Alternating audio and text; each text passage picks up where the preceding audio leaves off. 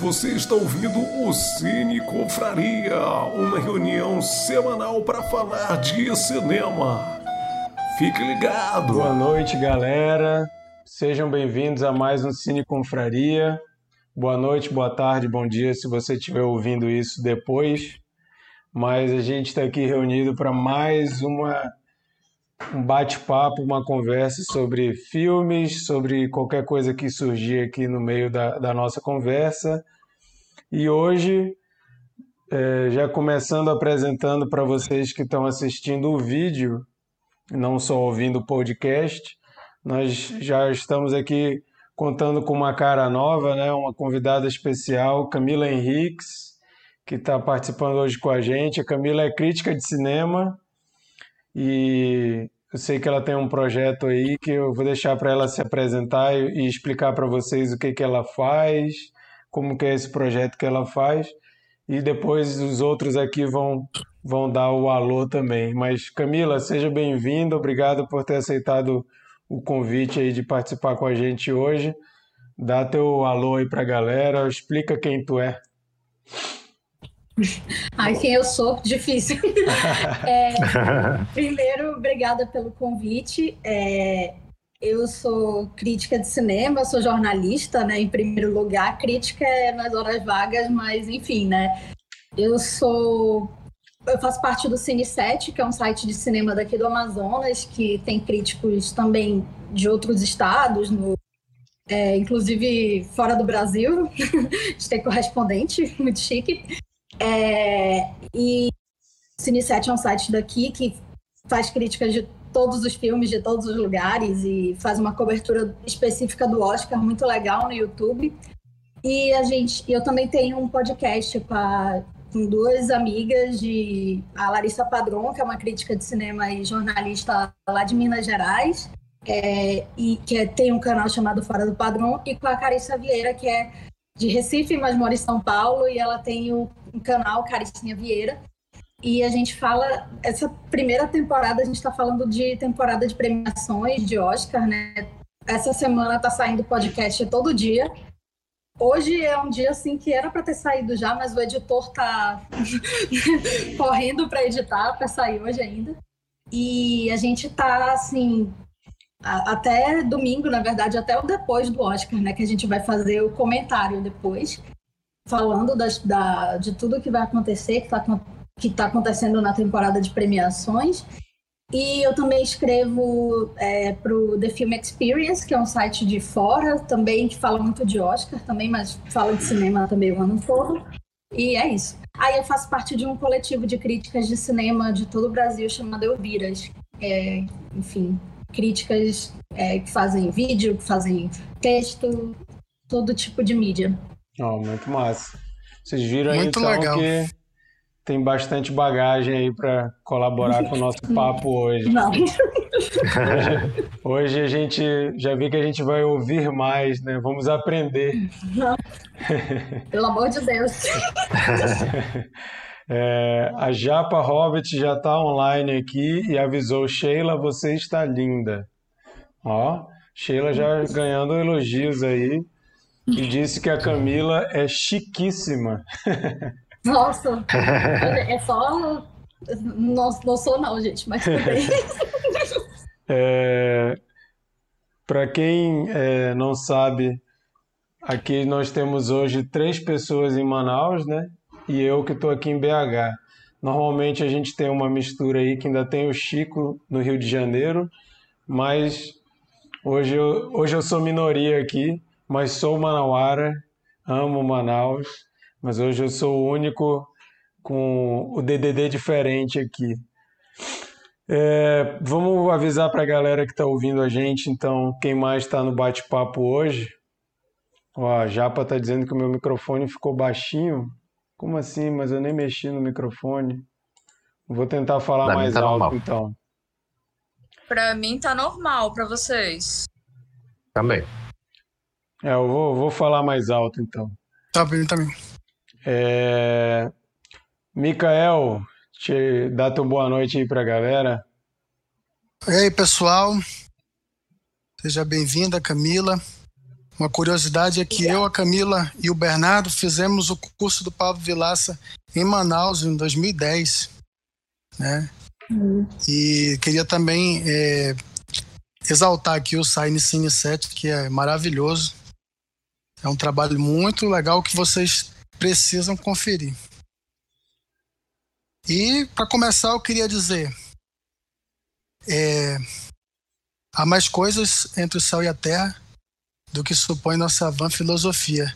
E no caso de Nomadland, não só nossa van filosofia, como também nossa filosofia van. Se é que você me entende.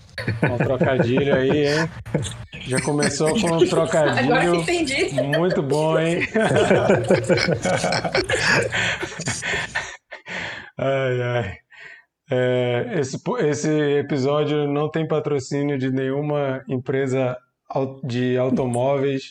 Não ganhamos nenhuma van para fazer esse trocadilho maravilhoso. Mas vamos lá. Bernardo, se apresente, por favor. Dá sua boa noite, quer dizer. E aí, minha gente, é, gostaria aqui de agradecer a presença aí da, da Camila. É, e de fato, a gente veio hoje aqui mais para ouvir do que, do que falar. Essa foi minha, minha intenção ao fazer o convite. E eu gostaria de dizer que é muito bom chegar no fim do dia e desmontar da cela da tirania do dólar para conversar com vocês. Boa. Sheila, dá tua boa noite para a galera. Peraí, que tava tendo uma pequena crise na gataria. Oi, Camila, bem-vinda, é um prazer te ter aqui. Obrigada, Bernardo, pelo convite. Como o Marquito disse, a gente vai ouvir pra caramba hoje, né? Então é isso, seja bem-vinda. Pode desfilar. Japa, obrigada. Meu seguidor favorito, meu pão de queijo mineiro. Depois vem o Lucas de Toca. É, eu tava aguardando, eu confesso que toda vez eu fico aguardando a frase do Mikael, né? Porque ele sempre tem uma tirada filosófica, uma dica, um shame, um, né, um negócio sobre. Mas eu não estava esperando essa piada ruim de hoje, Mikael. a gente tenta, a gente tenta. Então é sempre a gente consegue. Então é isso, Sheila. Bora. Hoje é a última semana antes do Oscar, né, gente? A gente tá nessa levada de Oscar, a gente é tem assim. que. Ó, quantas semanas? Eu, eu perdi a conta. É, de quantas. Acho que três seguidas, não é isso? Ah, não, digo a temporada, né? Que foi longa. É. Empreitada, é. grande de Oscar, com louvor. E aí, domingo, a gente vai ver, fechando hoje com Nomadland, né? Que é um dos grandes favoritos, se não o favorito. Vambora. Beleza, e eu sou o Marquito. E hoje nós vamos conversar, como vocês já perceberam, sobre Nomadland, que é um filme sobre uma mulher, já depois dos seus 50 anos, né, que resolve viver a vida na estrada, é, vivendo numa van, por isso a piadinha do Mikael, para você que não viu o filme. Mas se você não viu o filme, eu já vou alertando aqui que vamos ter muitos spoilers, não tem jeito de falar sobre Mas é um filme, é um filme imune, é um filme imune a spoilers, não tem é, revelações. Sim, mas tem coisas ali que vão acontecendo que eu acho que assistir pela primeira vez causa ali o, as reações que o filme vai nos trazendo, a gente vai estragar aqui, né? A pessoa vai ver o filme já sabendo o que, que ele evoca na gente, né? Mas é, a, a, essa mulher, a Fern, ela, ela vive numa van, vive de trabalho em trabalho, conforme ela vai dirigindo, vai arrumando trabalhos temporários. E é um filme que, desde o ano passado, vem chamando muita atenção é um filme que eu estava doido para ver, lamentei não ter conseguido ver ano passado, porque é, não tinha saído no Brasil e nem nas, nos meios alternativos ainda não tinha conseguido achar. E eu vi esse ano esse filme.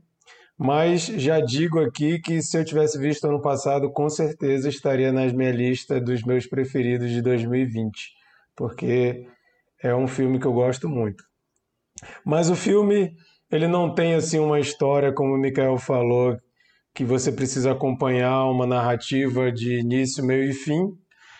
Eu poderia até dizer que esse filme se encaixa na categoria inventada pelo Chico, filmes que acontecem, né? É um filme que você simplesmente vai acompanhando um período da vida dela. O filme já começa é, com a história rolando, mas o filme começa com um letreiro, né? As letras falam do dia que a fábrica fechou e várias pessoas tiveram que sair da sua cidade porque acabou a fábrica, não tinha mais onde e a cidade acabou, né? A cidade, a cidade acabou. A cidade o acaba. o, a cidade Eles acaba. continuaram o CEP. É, a o cidade acaba porque a cidade funcionava em volta de uma fábrica.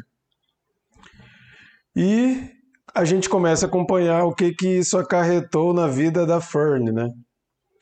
E é um filme muito contemplativo, é um filme que é bonito, poético, fotografia maravilhosa, mas a gente vai comentar mais e falar mais sobre o que, que esse filme traz pra gente, né? Porque acaba que o filme é uma experiência, né?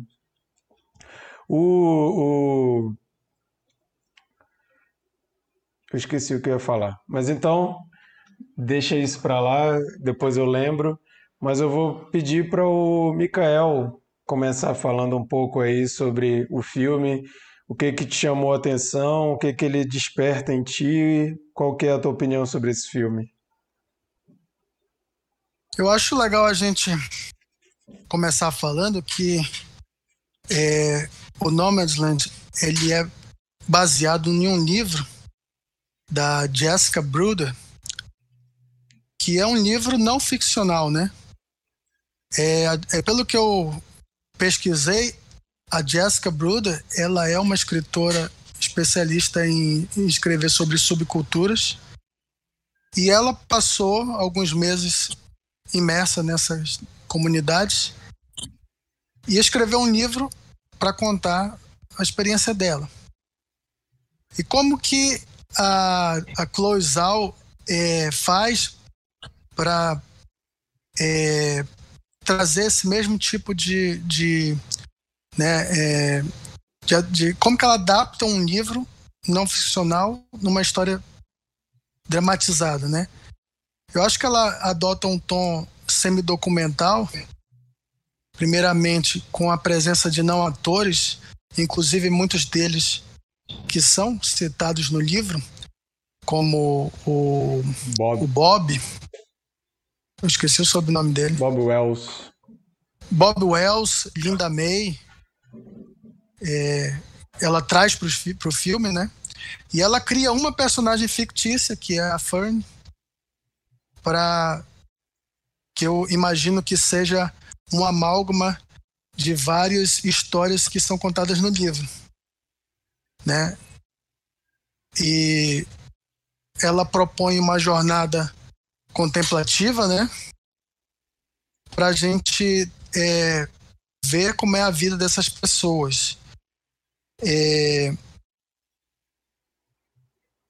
com uma poesia, né, em, em forma de, de imagens, né, audiovisual, muito grande, né?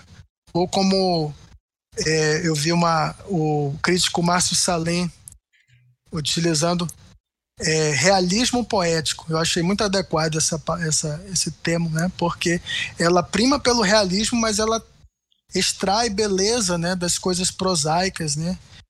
E a gente praticamente a gente assiste a vida daquelas pessoas, a jornada dessa personagem que é, Frances McDormand também é, entra no espírito da coisa porque ela, ela praticamente, né, ela adotou esse estilo de vida é, para se preparar para o personagem, né? É, dormindo no, no, na van, é, trabalhando né, em vários daqueles subempregos que a personagem é, trabalha. E para não, não, não me estender muito, só falar na, na questão do, do senso de comunidade que, que é, esses nômades ou é, desabrigados sobre rodas, como em algum momento do filme também utilizam essa, esse termo, eles, como eles é, se juntam, né? E, e estabelecem né, esse senso de comunidade onde cada um pode se ajudar e fazer companhia, porque é um estilo de vida muito solitário, sem, sem romantização, né, gente? Porque por mais que aquelas pessoas estejam em contato com a natureza, é, se, se, se desligando de valores capitalistas, materialistas, existe uma melancolia muito grande, né? Muitas dessas pessoas perderam tudo. É, você vê um, uma coisa assim do é, é, bem cruel, assim, de aposentados que trabalharam a vida toda e não tem nada. É, é, alguns nem aposentados, assim. A, a Fern, ela siga em, em, uma parte do filme, ela diz: Não, eu, eu quero trabalhar, eu, eu ainda tenho como trabalhar, né? Ela tá jovem, ela tá é, inteira, mas ela, é, dizem para ela: Você não se encaixa, entendeu? E ela tem que aceitar subempregos. Então. É... é, Mikael, e é importante pensar o, o estilo de aposentadoria nos Estados Unidos, que é bem diferente daqui. A pessoa tem um valor do governo, do Estado, né? Mas é um valor pífio que ele não consegue se manter. Então, eles precisam continuar trabalhando. Se você não tem uma aposentadoria privada boa, né? você tem que ter uma é. aposentadoria privada para juntar as dois. Se você, como a Fern, não teve uma aposentadoria privada, você está lascado. Você tem que. Ah, e, e, e, também a questão é, imobiliária também, né? Que, que, que, muita gente perde a casa. É muito triste ver os velhinhos é, trabalhando na Amazon assim. É, em, em, em, condições precarizadas, né? Então, para fechar essa minha primeira participação, mas é, senso de comunidade em meio a, a esse é, essa desilusão, né, do sonho americano e, e, nisso eu acho que ele conversa com Minari, é, que é, o, é, outro enfoque, mas também trata desse, desse, desse dessas pessoas que são esmagadas pelo sistema e o aspecto universal que torna o filme é, é importante para qualquer sociedade, não só americana, eu acho que a fuga, porque é, não só a fuga desse sistema opressor, mas você vê a Fern tem os seus ressentimentos, né? Quando ela vai visitar a irmã, a gente vê um pouco. O Dave tem aquele problema com o filho dele. Então é uma fuga também, né? O que, que vocês acham? É, só, só falando aqui que o Lucas chegou e ele deu a dica: ouçam outro cast do Oscar que tá ótimo e o editor é muito sensual. O Lucas, além de ficar muito sensual de touca, ele é um ótimo podcaster e um ótimo editor. Ele não é só. E um ótimo host. Um ótimo host. Ele é mais do que aquela touca sensual que ele usou no nosso último episódio. É... Ele, ele, é tão ótimo host que ele, né, aguentou o Mikael. oh, mil perdões, mil perdões, a, a, Lucas. A, aguentou o Mikael, entre aspas, cagando regra dentro do, do podcast dele, né? É uma coisa das depois a gente conta para vocês essa história aí, né, é, Lucas? É, só, só esse parênteses é, para você que não está entendendo nada. É, a gente tem amigos e parceiros de um podcast chamado Outro Cast, que já participaram de vários episódios aqui com a gente, e eles fizeram um episódio especial comentando os indicados ao Oscar. E nele participou eu, Mikael e Sheila. E ele saiu ontem. Então a nossa dica é: a gente vai falar hoje muito aqui sobre Nomadland mais do que mais do que a gente falou no episódio, mas no episódio do outro cast a gente fala de todos de vários outros filmes também. Então vale a ouvida, ficou bem legal o bate-papo. Tem partes engraçadas e partes sérias e ficou massa. Procura o outro cast dos indicados ao Oscar. É, só, só, sobre isso que o Mikael estava falando, eu acho que vale um, um, adendo também, que a escolha da Chloe Zhao de como contar essa história, ela não é nada convencional e eu acho que já torna o filme não muito interessante para todos os tipos de gente, né? Até a gente falou isso no episódio do outro cast. O Minari tem uma narrativa convencional, digamos assim. Ele conta uma história que tem início, meio e fim. O Nomadland, ele não tem essa estrutura narrativa e ele tem muitos momentos contemplativos, muitos momentos de poesia visual, né? A fotografia maravilhosa, a trilha sonora muito legal e a gente assistindo a Fern interagindo com esse ambiente onde ela mora. E isso não é algo que vai agradar todo mundo. Então, até falo que eu não indico esse filme para todo mundo, porque tem muita gente que não vai gostar do filme. Mas isso não quer dizer que o filme não é maravilhoso, que para mim ele é maravilhoso. Mas não é um filme que vai ser mainstream, que todo mundo vai falar, nossa, esse filme é maravilhoso. E também não estou dizendo que se você não gosta do filme, você é um, um inculto, não é isso.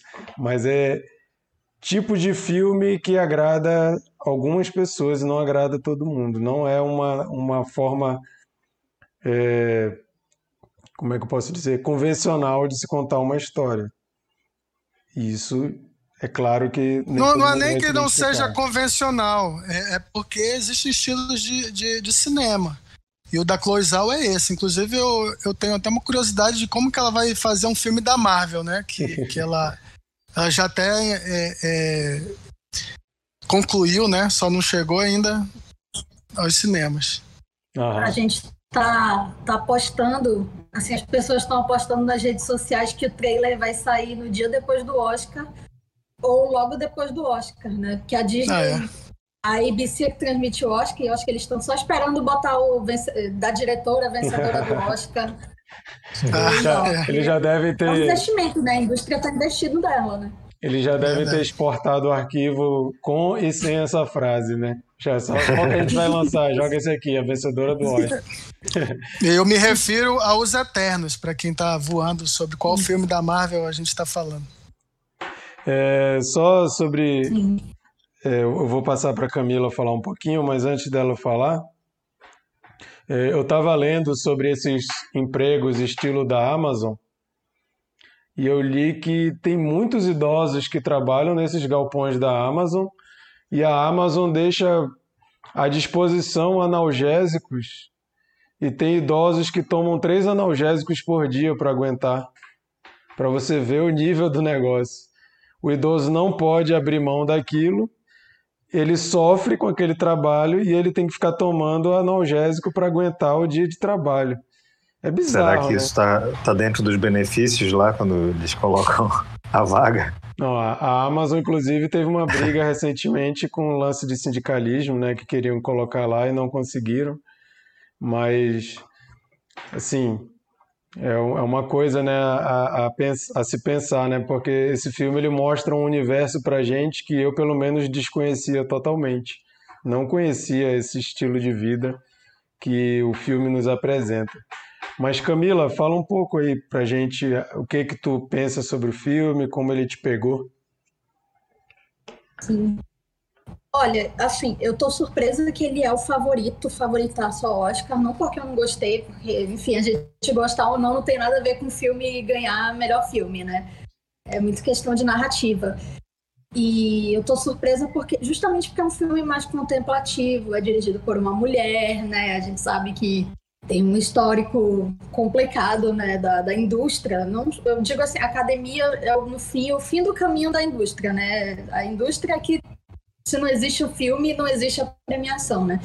Então, é, eu, eu, fiquei surpresa, e estou surpresa até agora com essa recepção muito positiva, mas feliz, assim, porque apesar de não ser o meu preferido da temporada, mas eu acho que diz muito sobre a temporada, eu gostei de muitos filmes desse ano, É, é um filme belíssimo. Eu não, é, assim, eu não tinha visto nada da Chloe Zhao ainda. É, eu tô vendo The Rider, que é o filme dela anterior, que foi muito elogiado e que meio que abriu caminho para esse, né? É, e foi muito premiado também, né? E eu acho que o que o Mikael falou assim, resume bem o que eu senti sobre o filme, essa questão contemplativa, essa questão assim de como a paisagem acaba sendo uma, uma extensão dela, assim, a paisagem não está lá só para ser bonita, né? Só ser aquela coisa assim meio que a gente até vê nesses filmes meio na natureza selvagem, nesses filmes das pessoas que abandonam tudo e vão andar pela América, vão viajar pela América ou pelo mundo, enfim. É... E, e, eu acho que o filme é muito mais muito mais do que isso, assim, ele é ele é realmente um retrato da América como ela é, dessa América cruel, né, com, com os idosos, como vocês falaram. Acho que tem um momento no filme que é, resume muito isso, é aquele discurso da Swank, que é aquela senhora, né, que inclusive realmente é uma é, a personagem, né, é, a atriz, não é uma atriz, né, é uma, é uma também viajante também, que inclusive o nome dela também é Swank, todos os nomes, né, são menos o da Fern, até o David Stratton interpreta um personagem chamado Dave. Então, e ela fala assim que ela viu tudo na vida, né? Que ela viu várias coisas assim que são belas e que ela poderia morrer feliz naquele momento. Ela tá, essa... inclusive no filme, não na vida real, ela tava, ela tava doente, né? Esse, esse diálogo e eu, acho, acho maravilhoso. Filme, que isso resume muito o filme porque fala muito é maravilhoso. Assim. Ele Perdemos um pouco fala agora. muito sobre o quão relativo é a felicidade, né? A realização. Eu acho que o filme também. O quê? Não, que deu, deu, uma, deu uma cortada, mas pode continuar. Ah, tá. Não, assim, o filme fala muito, é, fala muito para mim sobre o quanto a felicidade, a realização é relativa. É claro que ele não está romantizando, até porque eles estão realmente em subempregos, é, é, mas a gente vê quando a, gente, quando a Fern encontra com a família dela, o quanto para eles aquele, aquele estilo de vida dela não é o ideal e o quanto para ela é aquilo mesmo, é a, é a vida que ela, que ela escolheu ou foi forçada, né? Porque a cidade dela deixou de existir, o marido dela morreu e ela decidiu sobreviver daquele jeito, mesmo com a van quebrando, às vezes ela não conseguindo consertar e tudo que todas as pessoas que ela vem encontrando, mas é daquela maneira assim que, que ela conseguiu para ela, ela encontrou para curar as feridas dela, ou pelo menos para amenizar a dor que ela sente. Eu, aí eu acho que o filme é muito brilhante porque a gente não não precisa daquela grande cena de choro, daqueles grandes momentos assim melodramáticos. Eu amo o melodrama, eu acho que o cinema americano faz melodrama brilhantemente, mas não é um filme sobre isso, né? É um filme e é um filme que vai além do visual. Lá tá para ser uma extensão do que, que ela tá vivendo. E aí eu acho que a Frances McDormand se inseriu nesse universo muito bem, como o Mikael falou, ela viveu aquilo mesmo, e ela é uma atriz assim que parece ser uma atriz muito sem frescura, né? Ela provavelmente não ganhou nada para fazer esse filme, na verdade acho que ela só gastou porque ela é produtora e ela que comprou os direitos do filme, do, do livro, né? E e é um personagem muito diferente das coisas que ela já fez, porque ela ela faz aquelas coisas assim mais irônicas, mais é, mais escrachadas dos irmãos Coen, né? Que é, foram são é, Onde Mestres consegue, disso. É onde ela consegue fazer os melhores trabalhos da carreira dela. Oi? Ou, ou ela faz o papel da Durona né, também, né? Como foi no Três Anúncios, ou como a melhor mãe do cinema que foi em Quase Famosas, que, enfim, para mim, melhor, melhor mãe do cinema, amo e ela tinha que ter vencido o Oscar naquele ano porque justamente ela fez uma personagem que poderia ser uma caricatura, uma coisa completamente cômica, ela interpretou com muita seriedade. Ela tratou como uma personagem de verdade, né? Ela não estava sendo querendo ser engraçada e na seriedade ela acabou sendo muito engraçada. E nesse filme é completamente interno, o sofrimento, né, o, a dor, tudo que ela está passando, hum. a gente vê muito nos detalhes, assim, naqueles momentos em que ou ela está ouvindo, né, ela ouve muito, né, inclusive a Swank, e nos momentos em que ela está interagindo com David Strathairn, né, que é o outro ator conhecido do filme, né, que fez Boa Noite, Boa Sorte, ele foi até indicado ao Oscar por esse filme, ele fez os filmes da, da saga Born, né, não é mais trilogia, né, é porque eu sou da época da trilogia Born, mas já tem mais, é, tem cinco, né, mas enfim, é, e eu acho que ela se inseriu muito, muito bem nesse, nesse universo, Gosto muito da direção da Chloe Zhao, Chloe Zhao. Não é minha preferida do ano, eu sou time Emerald Fennel, porque, enfim, é, Bela Vingança é, é, meu filme preferido do ano. É, eu acho que vocês já fizeram né, um vídeo sobre, né, mas eu poderia falar horas e horas. mas é um filme muito dela, da Chloe Zhao, né? Ela montou, ela roteirizou, ela produziu, então é muito autoral. E pelo que eu consegui ver, eu não vi ainda o, o, The Rider, mas pelo que eu consegui ver e pegar dela, é basicamente aquela é a filosofia dela mesma. Então por isso que eu fico curiosa também ver como é que ela vai tratar uma superprodução cheia de atores conhecidos, né? Porque ela não trabalha com atores, né? A Frances McDormand e o hum. David foram uma, uma exceção, duas exceções na carreira, né? É... Gente, desculpa, Isso eu tô, que a Camila... saindo aqui o tempo todo é porque a Nina botou o gato pra dentro, o gato tá tocando terror aqui do meu lado, eu tô vendo a hora de ah, desligar ah, tudo, bem, entendemos. ah, o que que tu ia falar, Isso que, isso que, que a Camila falou me, me fez lembrar de, de um diálogo é, é, quando ela diz assim é, a diferença entre homeless e houseless. Houseless que ela fala e, e isso se da, perde da, um pouco. Dela, né? Isso se perde um pouco na tradução, né? Porque a gente usa como palavra para isso é, é, sem teto, né? Não, é. não tem a mesma, a mesma amplitude. Eu achei que isso é uma coisa muito profunda que se perde um pouco na nossa tradução. a diferença entre homeless e houseless. E o que eu ia falar agora mesmo também tem tudo a ver com isso que tu apontou. Eu tenho a impressão que a Chloe ela meio que fica meio como espectadora também das interações para definir que rumo que o filme vai levar.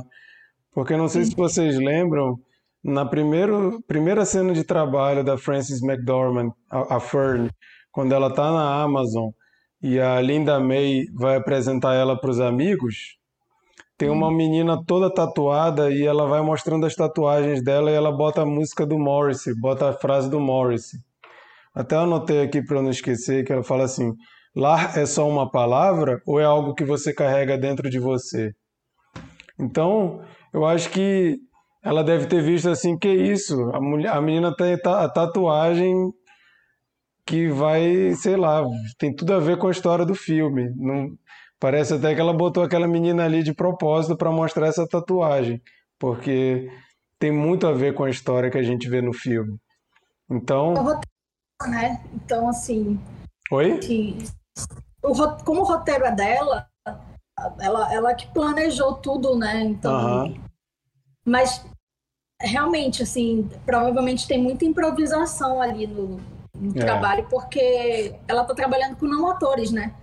pessoas assim que não estão acostumadas, que não vi. A, a Frances McDormand ela é atriz que veio da academia, inclusive, né? Uhum. É, é atriz de teatro, né? Uma atriz assim que, que tem uma técnica mesmo, né?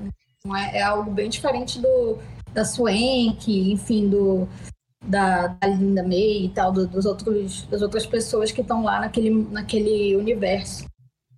É, a, a primeira vez que eu vi o filme, eu confesso que em vários momentos eu senti pena da Fern. E na segunda vez eu não senti, eu, eu não achei que ela é uma personagem triste.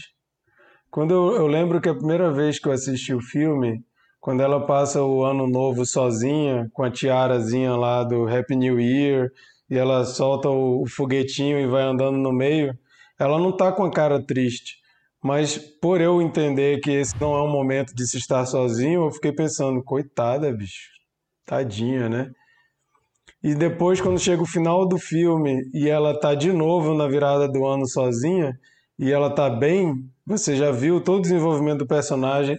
Eu não consigo enxergar ela como alguém triste, ou como simplesmente uma vítima, ou alguém que, que é digna de pena. Me parece muito mais alguém que escolheu aquilo, pelo menos por enquanto não, não, não, não parece também ser algo definitivo ali na vida dela, mas o, o, o terceiro ato do filme em que ela parece que vai rolar um romance, parece que ela vai ficar ali com aquele cara, com o David na, na casa da, do filho dele, e ela resolve ir embora assim mesmo. Até a gente fica, que isso, fica aí, tá doida? Ó a casa que o cara tem, ó, ó, ó o conforto vai ter gente para morar junto e tal, e ela vai e ela não parece ir com pesar, apesar de que é claro que tem é, questões internas ali que a gente pode conjecturar, mas todo mundo tem isso, né? Todo mundo tem questões e ninguém está 100% resolvido em nada. Mas o filme, o que ele me, me bateu forte assim, é, a Camila falou de Na Natureza Selvagem, eu até comentei no outro cast que eu, eu costumo gostar de filmes sobre é, pessoas que têm dificuldade de se adequar à sociedade. Seja o Alexander Supertramp do Na Natureza Selvagem, seja o Capitão Fantástico, a família ali do, do cara do, do Capitão Fantástico, mas pessoas que olham para a sociedade e pensam assim, eu, isso aqui não não consigo me encaixar nisso aqui, tem que ter uma outra via, né? E esse filme ele traz ainda um, uma coisa mais forte, é, porque não é uma escolha, né? Sim, é e não é. É mais mais né? mais não é do que é, né? É claro que ela poderia aceitar qualquer coisa, mas existe ali um peso que se impõe, como a gente já falou, da questão da aposentadoria e, e de você não ter condições de, de, de, manter uma casa e tal, e a mulher escolhe viver daquele jeito. Mas existe também uma coisa. É, você não ter um CEP é uma coisa que ao mesmo tempo te limita e, e abre muitas oportunidades. Quando eu vejo ela escolhendo viver a, a vida na estrada, o, o, filme é um road movie, né? E o road movie, assim, quando eu assisti pela segunda vez, eu via a, a, a realização dela naquela natureza, nas cenas de natureza, você vê a Frances McDormand sorrindo assim, sozinha num campo, lindíssimas as cenas, e ela sozinha e rindo, assim, tipo.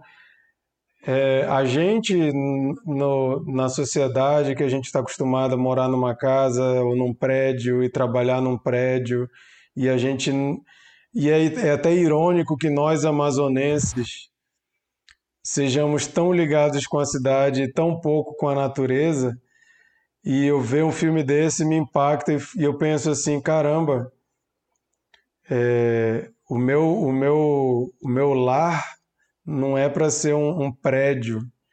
É, parece que ela perdeu um prédio e ela ganhou tudo ao redor, né? O mundo ao redor. A conversa com a Swank, aquela conversa dela falando, nossa, aquela conversa ali, sério, me, me destruiu assim. A, a Swank falando não, a melhor a, o melhor momento da minha vida foi quando eu andei de caiaque sozinha e vieram os pelicanos voando e eu vi o reflexo deles no chão, na, na água, e parecia que eu estava voando junto com eles. E depois os ninhos, os ninhos né, na, no paredão das pedras. E quando ela viu os alces, cara, é uma, é uma conexão assim com algo muito maior que eu, sendo amazonense, eu invejei e a gente te, eu tive, né? Eu não moro mais em Manaus, mas eu tive durante a maior parte da minha vida uma vastidão ali de natureza ao meu redor que eu não usufruí. E eu vejo, morando em BH, o mineiro muito mais ligado com isso. Eu tenho um monte de amigo que faz trilha, que sai viajando no meio do mato para fotografar lugares fodas, cachoeiras e tal. O mineiro tem muito apreço à, à vida da roça, né? Mas é por estar no campo com os animais e tal. E eu, acho, eu achei isso muito doido, porque é isso, né? Eu não tenho mais um CEP. Mas será que eu preciso de um CEP, né? Será que é algo para eu me realizar, eu preciso disso? Muitas vezes a nossa realização é isso, né? Eu, eu conquistar o meu CEP, que é minha casa própria, eu ter um carro, eu ter isso, ter aquilo, é, morar num grande centro urbano. Não, não, nada contra quem quer isso, né? Eu gosto disso, eu sou urbano pra caramba. Mas a gente abre mão de coisas assim que eu não sei se eu estou ficando mais velho e eu estou apreciando mais, mas essa, essa coisa da contemplação do filme e da Frances McDormand parecer que ela se torna uma com a natureza, isso me impactou pra caramba e me, me marcou muito. Me marcou demais. E a segunda, a segunda vez que eu vi, eu parei de ter pena da Fern. Sheila, quer comentar um pouco?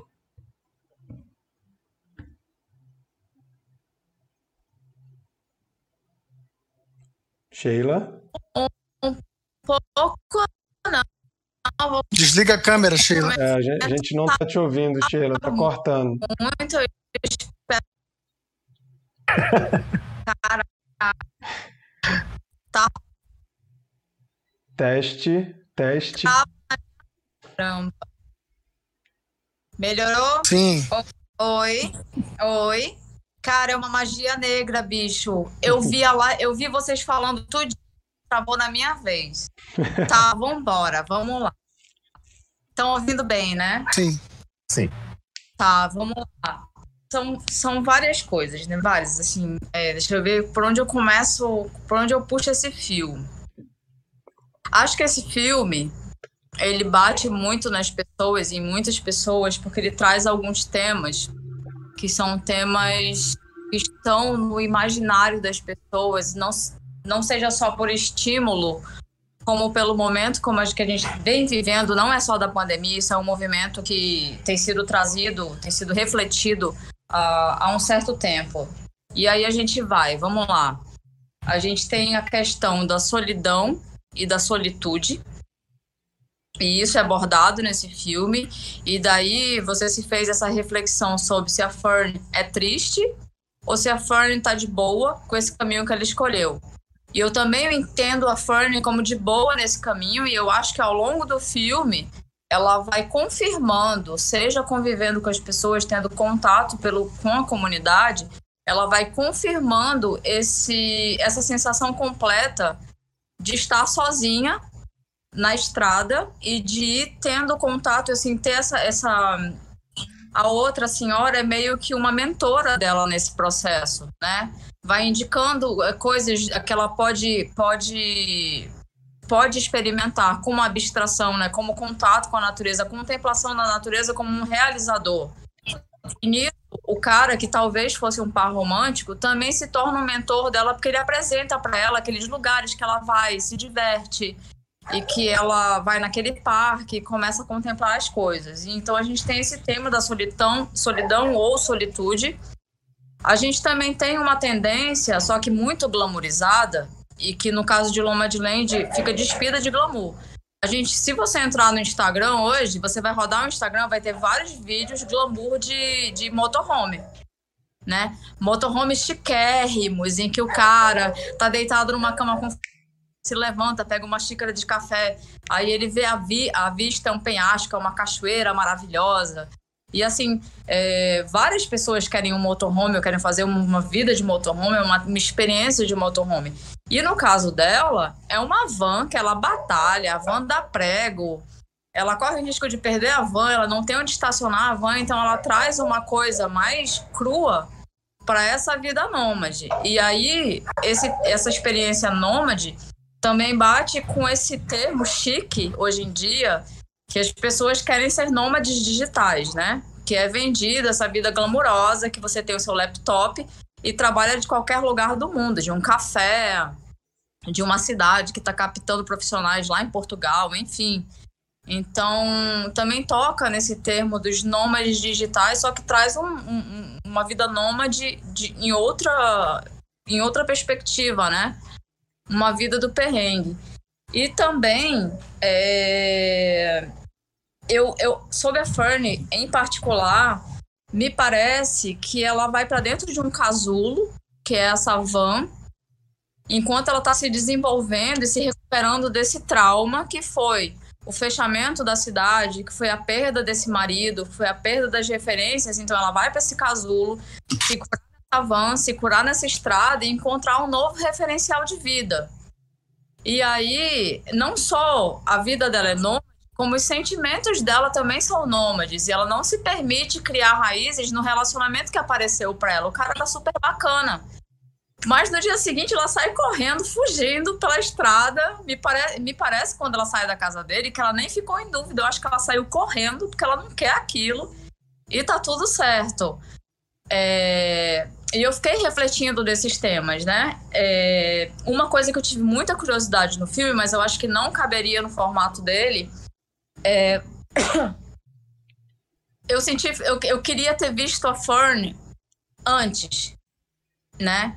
antes disso, antes dessa quebra da cidade, antes da perda desse marido, é, porque eu, me parece que ela passa por uma transformação física para entrar nesse novo mundo. Ela é uma mulher, mas ela está despida de um cabelo, ela está despida de, de, referenciais femininos de roupa de tudo, até para estar tá na estrada, é mais fácil ela não ter um cabelo, não ter vaidades e tudo mais, a ponto de fazer cocô no meio da estrada, entendeu? Escondidinha, aquelas roupas mais largas, aquela coisa mais prática. E eu fiquei um pouco curiosa de como ela era antes de entrar nesse formato, porque a caracterização do personagem dela, tanto de roupa, física, etc., e de modos, ela passa a ficar um pouco andrógena. Ela fica. Você não tem certeza se ela é uma mulher ou se ela é um cara. E aí, de repente, a gente tem né, o episódio em que aparece aquele segundo homem na vida dela e ela fica nessa divisão. E aí foi a curiosidade que me veio. E aí bateu muito a tua opinião comigo, Marquito. É um road movie, né? Uma trajetória que se desenrola numa estrada, muito bonita. É... Eu, a minha questão com esse filme, eu acho um ótimo filme, acho, acho a atuação dela perfeita, né? Ela me convence completamente. Em todo em momento nenhum eu, eu, eu vi uma atuação eu sempre eu vi um personagem eu vi a história daquela mulher. É, mas eu não senti nada sabe? Não bateu eu não fiquei reflexiva não, não, não rolou essa identificação. Talvez porque é, eu vivo essa coisa contemplativa de abstração eu fotografo há muito tempo eu curto natureza então, essa coisa de você parar e pensar nos alces, sabe, no reflexo da ave de não sei o quê, isso é uma coisa que eu tenho naturalmente. Se tu me largar para ficar contemplando alguma coisa que tenha alguma certa beleza ética, eu vou ficar desligada de tudo. E isso para mim não, não, não bate no meu coração. Mas, é, outra coisa também, é, ó, tu falei um monte de coisa. Outra coisa também é que é uma tendência essa vida nômade, a gente está sendo empurrado não exatamente para ficar na estrada, mas a gente está vivendo uma vida que está ficando despida de coisas. Hoje eu não uso mais carro, eu uso Uber. Ou seja, eu não tenho mais carro, eu uso uma assinatura de. de e em breve a gente vai estar tá fazendo assinatura de carro, só que eu não quero mais carro. A gente tem casas por assinatura, a gente tem aluguéis, a gente tem uma vida. Eu, por mim, é, hoje em dia, se eu pudesse escolher, eu teria uma mochila, uma mala com roupas e só. Essa seria a minha estrutura de vida, para que eu pudesse levantar e sair embora, entendeu? Pegar um passaporte, pegar alguma coisa, eu faria escolhas diferentes, né? Eu não teria um apartamento com móveis, com não sei o que, lá, lá, lá, lá, lá. E tem muita gente fazendo esse caminho de não ter coisas, né? Ser uma estrutura mais enxuta. Eu acho que o filme tem essa magia. E é isso, falei. É um bom filme, mas não bateu no meu coração, mas eu acho ele interessantíssimo. É isso. Massa. Ô Jimmy, esse barulho aqui é o, é o Jimmy do meu lado, tá? Bernardo, fale aí um pouco, você que ficou caladinho até agora. Sheila, talvez o filme não tenha batido no seu coração porque você não tem coração. Minha- Tô brincando, tô brincando, tô brincando. Eu sou capricorniana, não esqueça. Eu não tenho coração, tenho uma gelo aqui. Tô brincando, você tem coração sim. Mentira. Então, eu acho que Nomadland é. Acho que todo ano existe algum dos filmes ali da escolhidos pela academia que é o filme antissistema, né? Acho que o, o, o, Nomadland ele, ele se encaixa aí nessa categoria. É, e é, e assim, falando em sistema, uma coisa engraçada é o seguinte: eu, eu falei já algumas vezes em algumas outras lives aqui sobre como Hollywood está buscando sair um pouquinho de Hollywood, sabe? É, aquelas características, se a gente for ver filmes de, de 10, 15 anos atrás, a gente vê filmes totalmente diferentes em questão de estrutura, de, de narrativa. E a gente vê hoje é, é, é, Hollywood absorvendo muita coisa de, de, de, cinema independente, de cinema, de cinema estrangeiro, né? Eu acho que esse filme especificamente ele tem muita é, é, característica ali daquele daquele realismo de, de cinema é, mais ali do do Oriente Médio, filmes iranianos, que é o de realmente pegar alguém e colocar dentro de uma de uma comunidade e dentro daquela comunidade encontrar pessoas que vão que não vão atuar na verdade né? Vão, vão se vão, vão se tornar personagens de uma história que está sendo contada. E eu acho isso é, é, muito interessante eu acho muito legal Hollywood estar é, enxergar o quanto eles é, com, são o quanto é possível eles saírem dessa fórmula, né? De ah, primeiro, segundo, terceiro ato, aquela coisa muito engessada, muito, muito padrão. E, enfim, cara, eu, eu curti muito, assim, eu assisti esse filme essa semana. É, eu, eu, assisti depois de assistir o, o The Father. The Father me conquistou demais, assim. Eu, eu, eu, gostei muito do filme. Acho que foi uma experiência é, indescritível. E aí eu assisti o filme é, é, já meio que achando que eu não ia conseguir ser to tão tocado quanto fui tocado por The Father. E, e o filme conseguiu. Claro, é, é uma experiência totalmente diferente do outro mas é um filme que me tocou bastante. A temática dele é, é, é muito interessante. É, e eu, eu, eu, eu pensei, eu, eu identifiquei algumas curiosidades no filme que eu achei interessante. Uma delas é que eu achei super irônico, né? Ali a, a, o trabalho operacional dentro da Amazon é, ter tantos trabalhadores que não têm CEP sabe? Que, não, que trabalhadores que não têm uma casa. A, a base, a Amazon existe porque as pessoas têm CEP, né?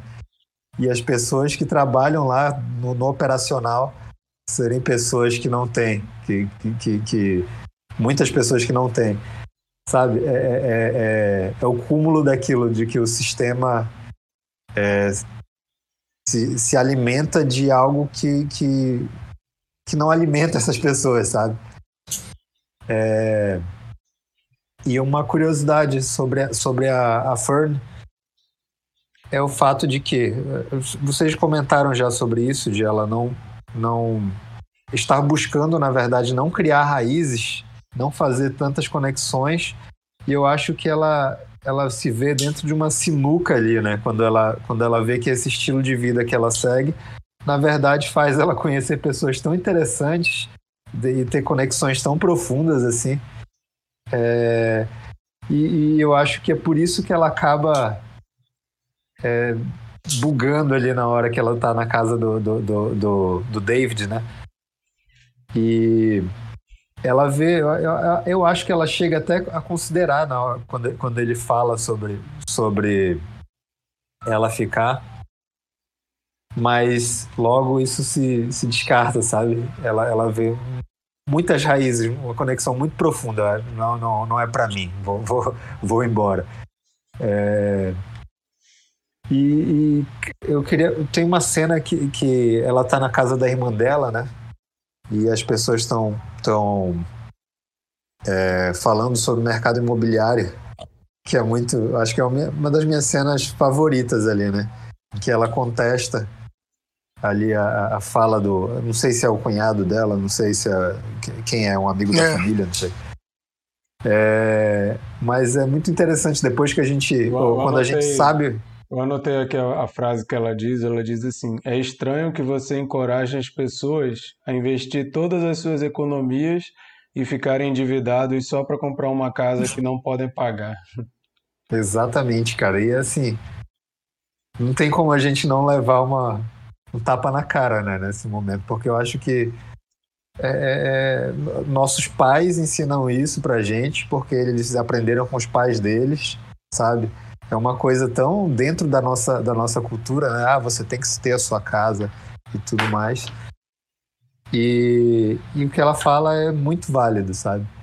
Eu não estou falando que, que as pessoas não devam ter esse sonho, claro, mas é, eu acho que pensar sobre isso é, é, é, muito interessante. Porque no caso dela, é, é, muito, é, um, é um fato. Não tem como contestar. Tanto que eu acho que ninguém fala nada depois de, de, que, ela, que ela contesta ali, né? Que a irmã dela, na verdade, defende ela. Né? Mas. É, o... pensa, pensa bem. Ela, ela fala isso pro amigo do, do cunhado dela, aí o cunhado dela vai e vira e fala assim: Ah, você está fazendo uma redução muito infantil. Aí a irmã dela vai ajudar, né? Não, mas é muito corajosa isso. essa atitude dela e tal. Sim. E é engraçado essa relação de irmã, né? Porque a irmã também, também critica ela, mas o fato de ela defender, de ela, de ela é, validar o que a irmã dela faz ali na frente das outras pessoas, eu, acho, eu achei muito caloroso, assim, sabe? É, mas então, pensa bem, você, você é, é, é, investir uma grana que você não tem numa casa, numa, numa, num imóvel, e aí, é, é, é, no caso dela, a, a fábrica lá, o, o, a empresa que ela trabalhava fecha, e aí a cidade simplesmente deixa de existir. E aí, o que, que você faz com aquilo, sabe? É muito, é muito interessante isso. É, é isso, gente. O filme é um grande comentário né, social sobre até a fala que o Bernardo começou hoje, né, que é a frase do Bob Wells, da tirania do dólar, né, que ele fala que nós, igual burros de carga, né, a gente aceita a cela e pronto. A gente não contesta nada, a gente vai vivendo.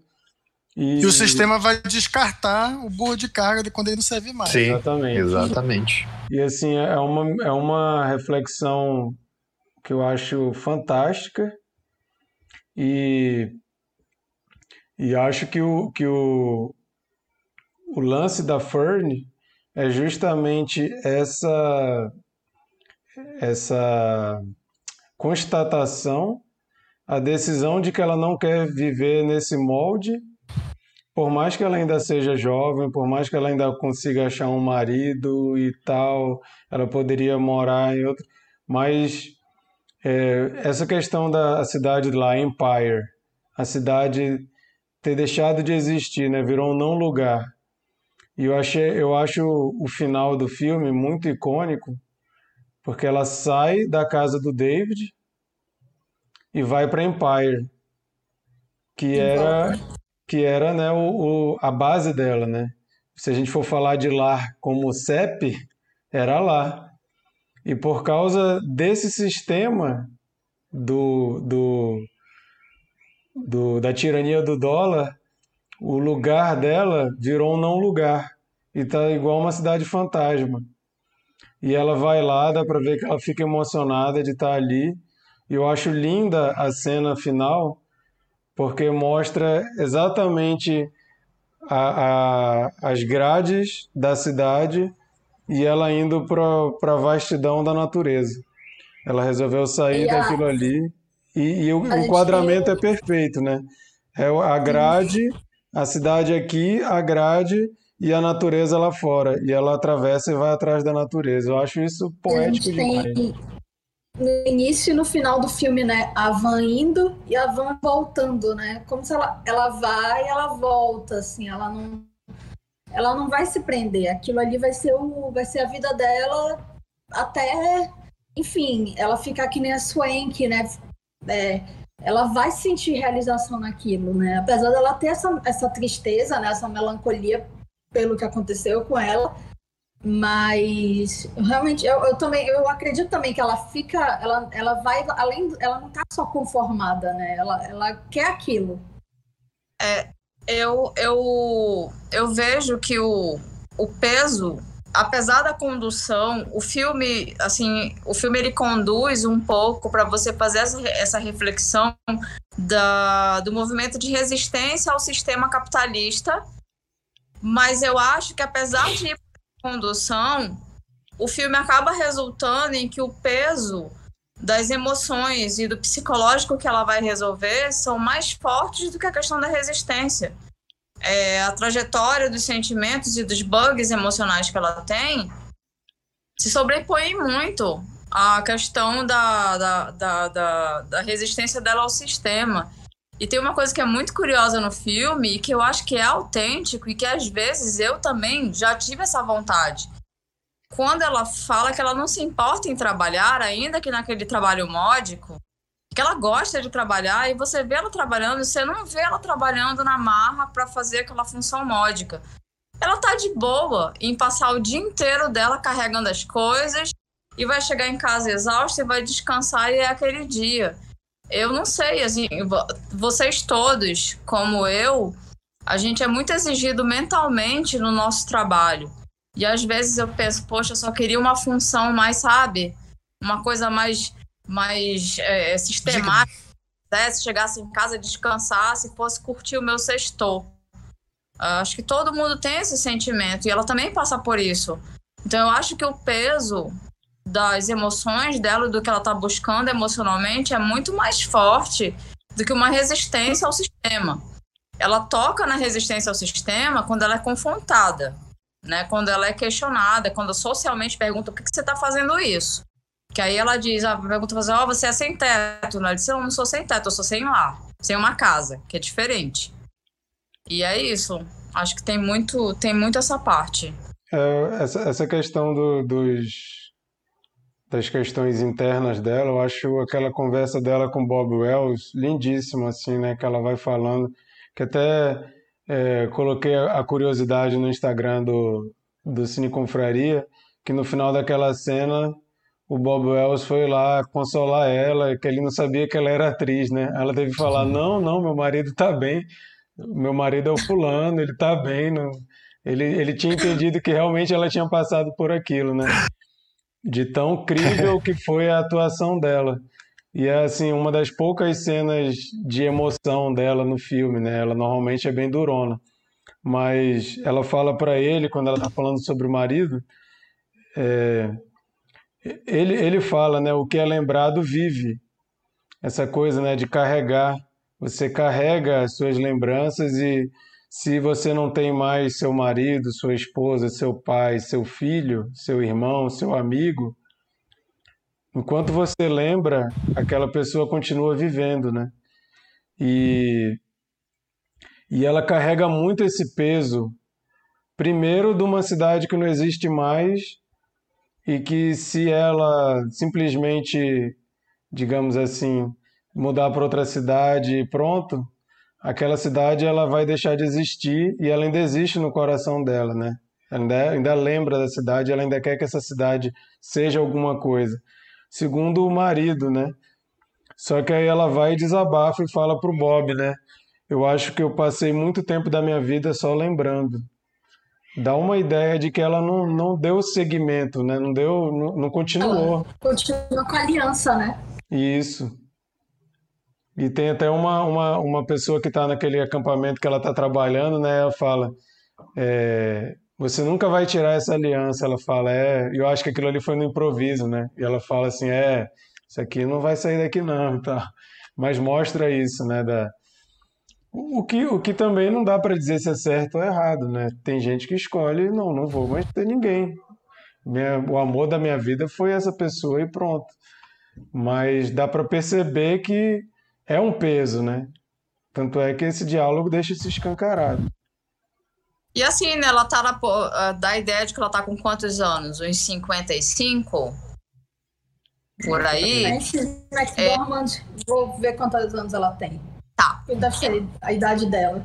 Quando você tá vendo, em tese, nessa idade, se você não tá passando por um processo de reposição hormonal, a maioria das mulheres tende ali a entrar no movimento seja por viuvez ou, ou divórcio, enfim, a entrar num movimento de não encontrar um segundo parceiro, de não estar tá ali com uma, com uma transparência de sexualidade, de, de, de vida vida hormonal à vista, entendeu? Ela passa essa coisa da mulher de cinquenta e tantos anos que está seguindo um outro caminho. Por isso que eu fiquei muito curiosa por ela, pela, pelo momento que ela se despe da vaidade, se despe do feminino, né? É um personagem muito assexuado. Você não tem certeza se é homem ou mulher. E essa foi realmente a minha. A curios... eu, eu comecei e terminei o filme com essa curiosidade. Tem 63 anos a Frances. Que é a idade, né? Deve ser a não, idade da personagem, né? Seria 50 e tantos, né? É.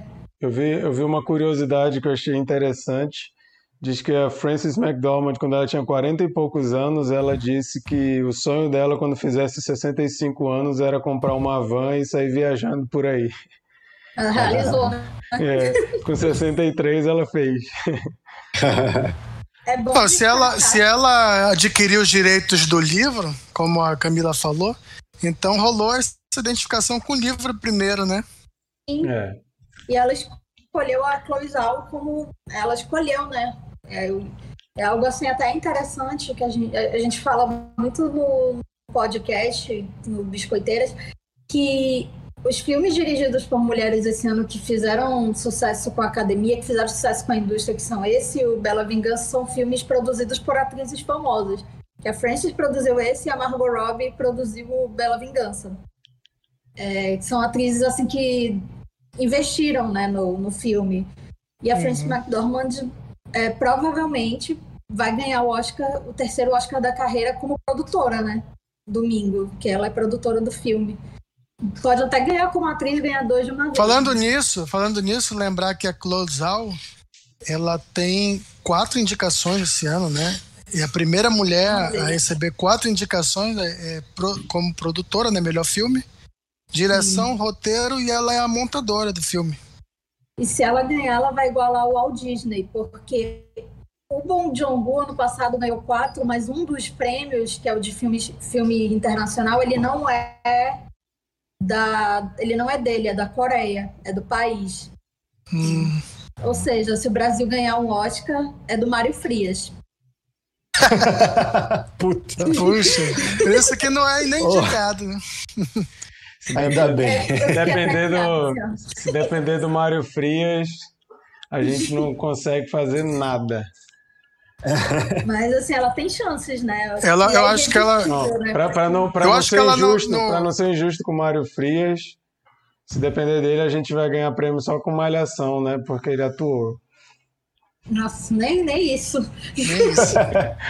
é, é, eu acho que, que montagem eu acho mais difícil ela ganhar. É, eu acho que ganha sete de Chicago. Mas, mas eu acho que ela sai com pelo menos dois ou três. Sim. Né, se ela ganhar roteiro, mas direção e, e filme acho que ganha mesmo, né? Não, assim, é. tá meio que uma unanimidade, assim, né? Não tá ela, tendo ela muito espaço para surpresa ela é a pessoa que mais ganhou prêmios na história de uma temporada de premiações. Ela bateu o recorde. E sempre, e sempre com discursos muito simpáticos, né? Sim. Cara, o recorde antes era do Alexander Payne, em 2004, por Sideways. Ele ganhou muitos prêmios de roteiro, né? De, Os meus filmes preferidos. Muitos prêmios é prêmio da crítica. Adoro também. Mas, enfim, a eleição é meu preferido. É, o, ele ganhou muitos prêmios da crítica, né? Aqueles prêmios, tipo, críticos de Dallas, críticos de Chicago, não sei o que, não sei o que. Uhum. A Chloe Zhao ganhou, tipo, 20 prêmios a mais que ele. Também ela é roteirista, além de ser roteirista, ela é diretora e... Ele também, né? Diretor, mas... Ela é diretora, montadora, enfim. Mas ela ganhou, ela bateu um recorde, assim, que... Acho que vai demorar um tempinho para alguém, pra alguém bater. Eu não tenho aqui um número, mas eu acho que mais de 60 prêmios. Ah, eu acho que eu acho que fotografia Nomadland também leva, hein? O que, que vocês Eu acho acham? que leva Mank porque todo mundo da academia vota, assim, todas as 10 mil pessoas ao redor do mundo e acho que é muito... O pessoal vai- falei- vai, querer premiar um, prêmio, um filme preto e branco, né? É, eu a falei de, de categoria dentro do- da academia e eu acho que Mank é, o- é- é a categoria de filme que fala sobre Hollywood, né? É, eu acho que Então, é, de cotas, né? e- É, É, Sistema de cotas nas, nas indicações.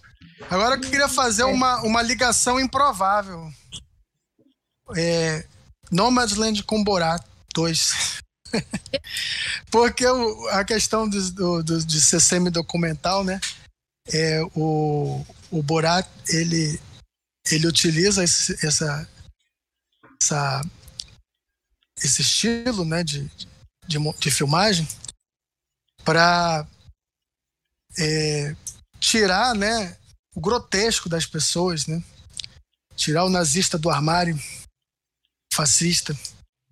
E o Nomadland ele, ele também utiliza essa, essa, esse estilo do, semi-documental, mas para dar voz para pessoas excluídas né, da sociedade.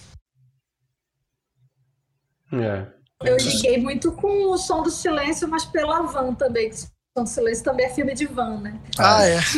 Cara, sabe, sabe qual, sabe qual filme esse filme me lembrou, mas mais pela questão imobiliária, o Hell or, or High Water, que eu acho maravilhoso esse filme. Ah, acho. sim. Só que, A só que qualquer custo, a qualquer preço. isso é. assim, né? É. Só, só que esse, além de falar da questão dos bancos, né, ainda tem a questão indígena, né? Tem também aquele, aquele 99 Homes com o Michael Shannon. Sim, Ele que trata também dessa questão. o. É, gente, então vamos, É, vamos do, fazer é de uma. um diretor famoso, né? Peraí. O 99 Homes? É, é um É, diretor. 99. É um que tem o Andrew Garfield, né? É, É do diretor do Tigre Branco, que tá indicado esse ano a roteiro. Hum, é, ele, ele é um, um cara que, que vai é, é, trabalhar para desapropriar, né, é, é, despejar, melhor dizendo, despejar as pessoas que estão endividadas, né? E tem todo esse conflito. E, e dentro desse, desse momento de crise imobiliária que, que teve nos Estados Unidos aí a partir de 2008, mais ou menos. Vamos fazer O uma é rodada então de. 2011, né? Nomadland. Que é logo após, né? Ainda não é. Porque a gente associa muito ao Trump, né? A América Trumpista, mas ainda é na consequência de 2008 mesmo o que acontece no, no filme. Massa. Vamos, fazer uma rodada de cena preferida do filme e a nota que a gente dá. Mikael, começa aí. É, eu vou dar nota 10. Eu também fiz uma revisão agora e, e o filme cresceu para mim. E a cena, minha cena preferida, olha, eu gosto muito daquela cena ao redor da fogueira, que o, o filme vira um documentário mesmo naquela cena, né? Mas por conta da questão da natureza, né, da conexão com a natureza, eu vou escolher uma cena dela andando nas rochas ali, naquelas falésias, que ela tá é, ouvindo a explicação do David, ela dá uma fugidinha ali, não fala nada pra ninguém e vai embora. Ela fica andando meio sem rumo ali. E no final, assim, o David encontra ela e pergunta: encontrou algo interessante? Eu acho que isso resume o filme, sabe? Ela tá ali vagando naquela rocha e ela responde: rochas. É, Rocks. Legal. Bernardo. Cara, tem uma cena que é, eu acho muito bonita, que é uma que ela tá andando pelo acampamento, é um plano sequência, né?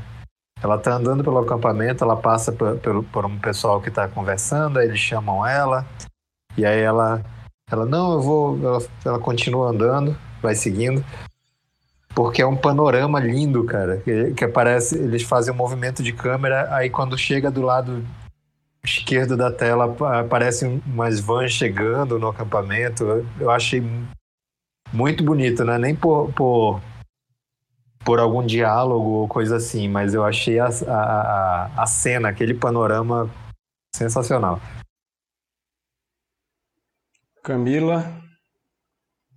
Já citei, né, a cena com a Swank, foi como eu falei, eu acho que sintetiza muito essa busca da, é, da personagem da Frances McDormand e o que que o, o que que significa essa personagem né da Swank Swank personagem da Swank nessa nessa jornada né é, e eu, eu também gosto muito dessa dessa que o Mikael citou porque como é, como o Marquito falou no início ela tá, é, a gente tem muito essa questão assim de ser de estar tá numa cidade que tem muita coisa assim para a gente ver e a gente fica no contexto urbano, né?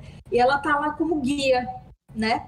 Assim, rodeada de pessoas assim que estão interessadas assim em estar tá lá só para tirar foto para Instagram, esse tipo de coisa, né? Num lugar assim que seria muito instagramável, por exemplo, assim, né? É, pensando no, no contexto do motorhome glamourizado. E acho que, é, acho que é, é, é, um momento bem contemplativo. Acho que esse filme me lembra, não tem nada a ver, mas assim, ele. Acho que porque se passa ali naquela região o Badlands do Malik.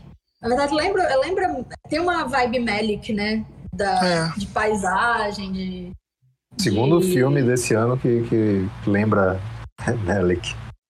Acho que o, o, Minari também, né? Tem o Minari muito... também lembra. É, eu, eu, eu, gosto, eu gosto muito do Melik, principalmente Melik setentista, assim, que acho que os últimos deles estão bem complicados, mas é, eu, eu, destacaria essa cena, da, essas duas cenas.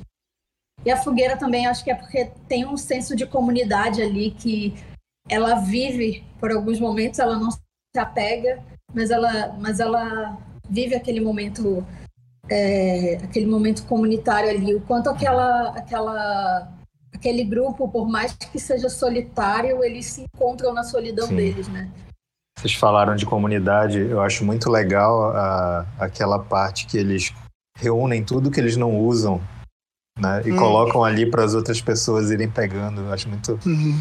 muito legal esse senso de, de compartilhar, né, de comunidade mesmo. Ah, tu deu nota, Bernardo? Nota 10, cara. O filme cresceu para mim depois de conversar com vocês também. É a tua nota, Camila? Nota, eu coloco no Letterboxd, nota cinco minutos depois eu vou mudar, enfim. Ah, eu também tenho esse problema. é, acho que eu daria 9, mas só porque não é meu favorito dessa corrida do Oscar. Tem outros que eu dou nota 10, mas assim, é o 9 com muito amor. é o 9 com um coraçãozinho, letterboxd. Sim.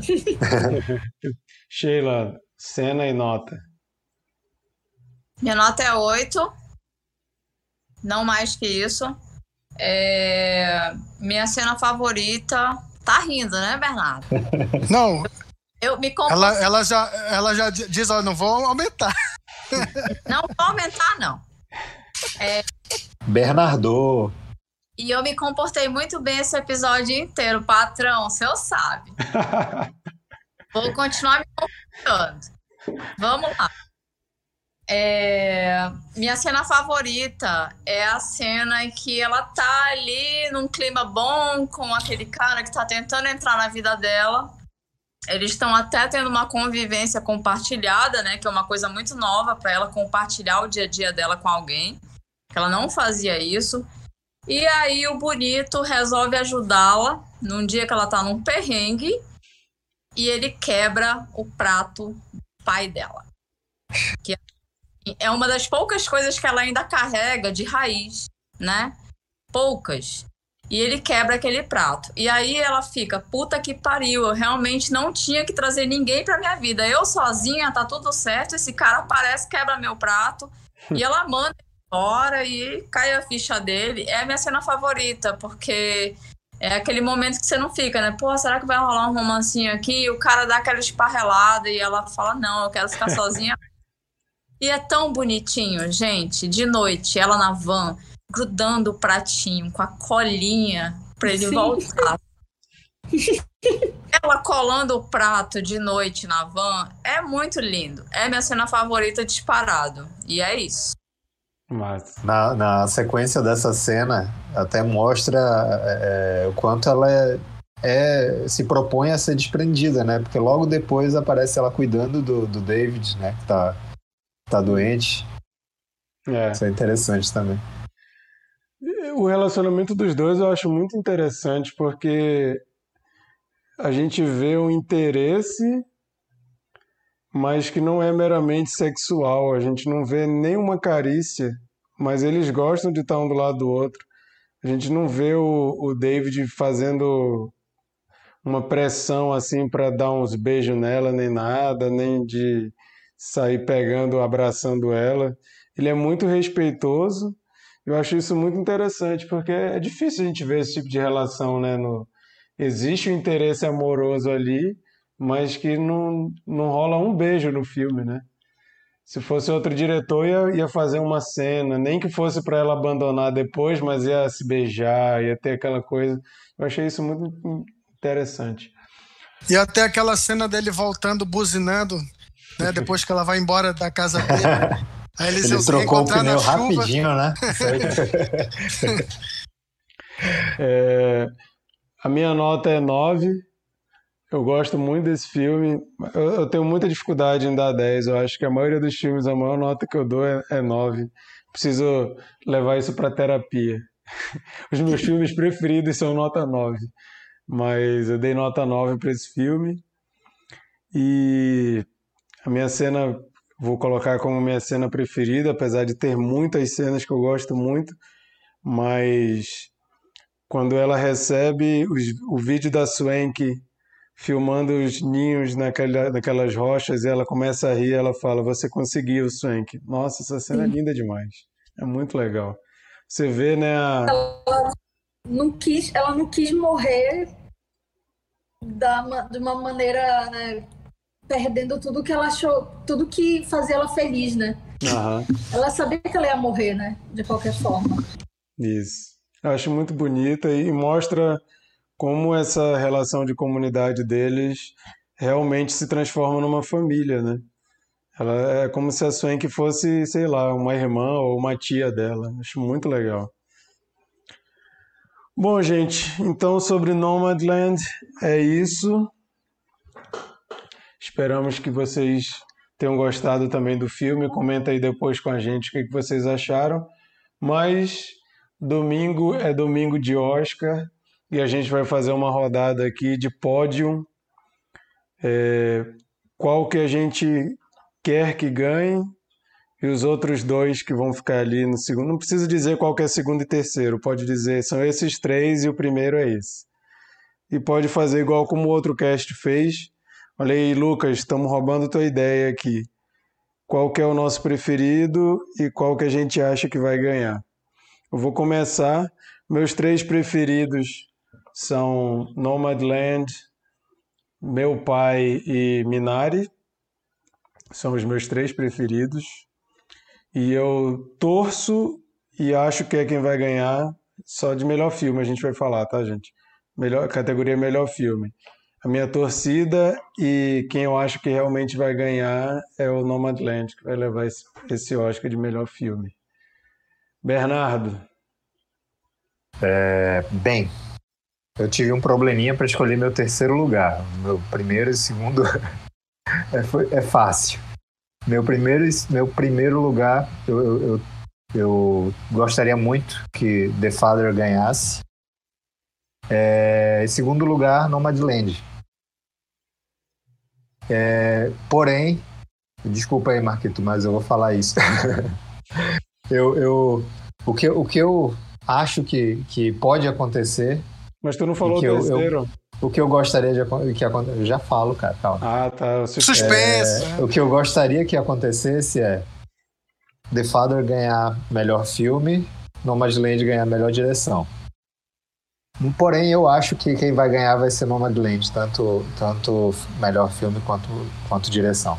É, então, meu terceiro lugar, eu, eu, eu quando montei meu pódio, ficou é, Som do Silêncio.